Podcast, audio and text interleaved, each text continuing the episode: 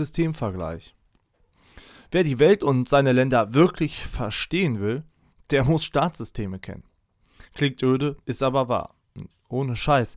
Egal ob zum Auschecken von Urlaubszielen oder um auf der nächsten Party anzugeben. Wir können echt viel verstehen, wenn wir wissen, was in den anderen Ländern auf der Welt politisch so abgeht. Will man nun die verschiedenen Systeme miteinander vergleichen, kann man sich unter anderem drei Faktoren anschauen.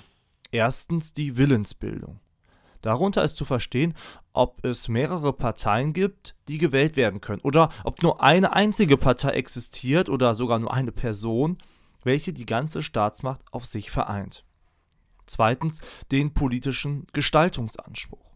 Damit wird die Macht des Staates gegenüber seinen Bürgern bezeichnet. Also ob der Staat einem Bürger seine Meinung aufzwingen kann oder dieser tun muss, was der Herrscher will.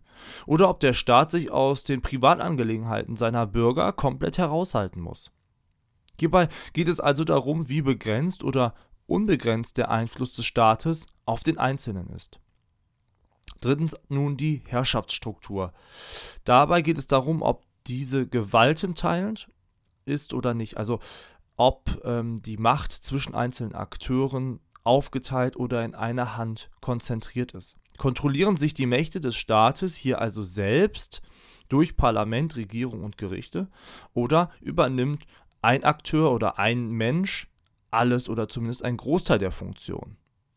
Zuletzt kann auch geschaut werden, inwiefern die Presse, Religions- und Meinungsfreiheit wirklich zensiert ist und ob tatsächlich freie Wahlen stattfinden.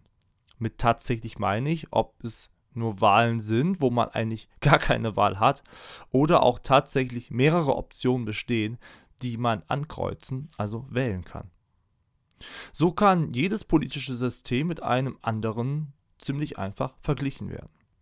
Wir sehen, mit ein paar Geheimtricks können wir relativ easy Länder miteinander vergleichen.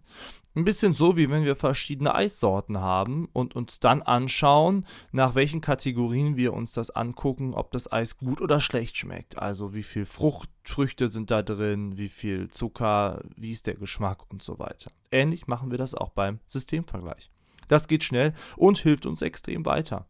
So könnt ihr das ja auch zum Beispiel mal für Deutschland oder ein anderes Land probieren und euch mal überlegen, wo Deutschland oder ein anderes Land in diesem Kontext eingeordnet werden muss. Eher Diktatur, eher autoritäres System oder eher Demokratie. Mal schauen, was eure Analyse dann ergeben wird.